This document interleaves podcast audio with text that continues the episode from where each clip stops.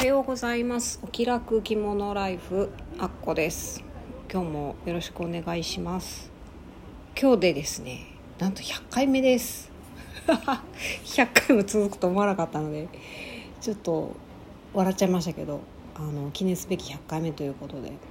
あの何を喋ろうかなってちょっと考えたんですけど今日のお題はですね漫画ドラマ映画で楽しむ着物という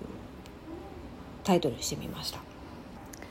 私もともとあの歴史が好きなんですよね。特に日本の歴史が好きで高校生の頃とかあの日本史の教科書を読むのが大好きだった変な子だったんですけど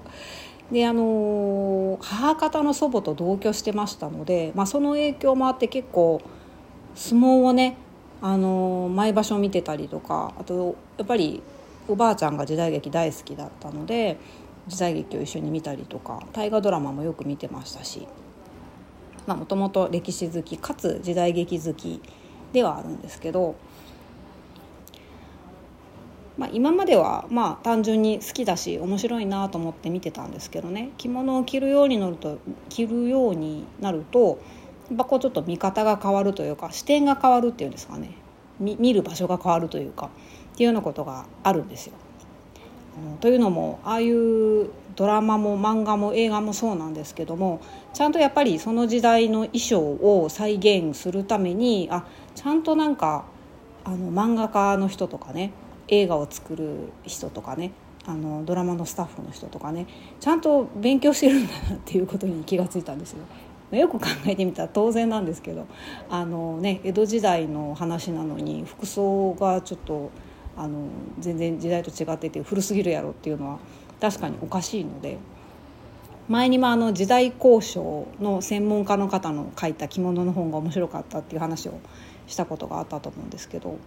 当そういう目線で見てみるとめちゃ勉強になるんですよね。最近だと最近って言ってもまあちょっと前ですけど「あの鬼滅の刃」っていう漫画がものすごくブームになったと思うんですけどもあの漫画の中であの主人公の炭治郎とか妹の禰豆子とかあの善逸とかですね主要なキャラクターが着てるあの着物とか羽織の柄がちゃんとこう古典文様って言って昔からある模様になっててかつなんか子供が着てそうな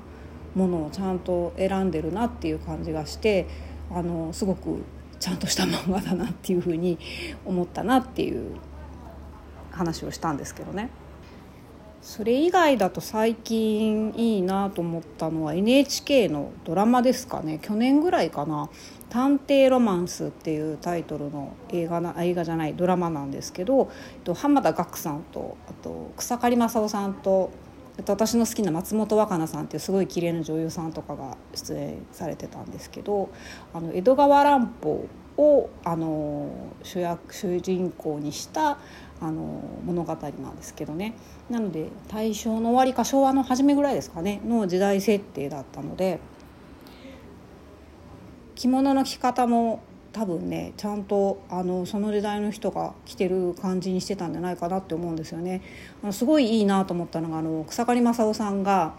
外に出る時はあの白いストライプのスーツをバシッと着てあの帽子かぶって探偵業をやってるんですけど家に帰るとめっちゃゆるっとした浴衣に着替えるっていうところがすごいいいなと思ったりとかちょっと役者さんのお名前を忘れちゃったんですけどその草刈正雄さんと同年代のあの女性でねちょっとこうキーになるような役をやってる方がいたんですけどその方のこう襟元があのすごくこう深く開いてて半襟がねものすごく大きく見えててもうこの襟の合わせの位置が帯もちょっと昔の人って高めに締める傾向があったのでこの襟の合わせる位置がですねもうなんか帯のすぐ上ぐらいのところに来てるような感じの着こなし方をしてたんですけどそういうのもすごいかっこいいなと思ったしその主要なキャラクターの人がこう街中を歩いてる時に周りを歩いてる普通の市政の人っていうんですかね街中の人もこの時代ってあのこういう雰囲気あのこういう感じであの着物を着こなしてたというかなんだろうなこういう着方だったんだなっていうのがすごく伝わってきて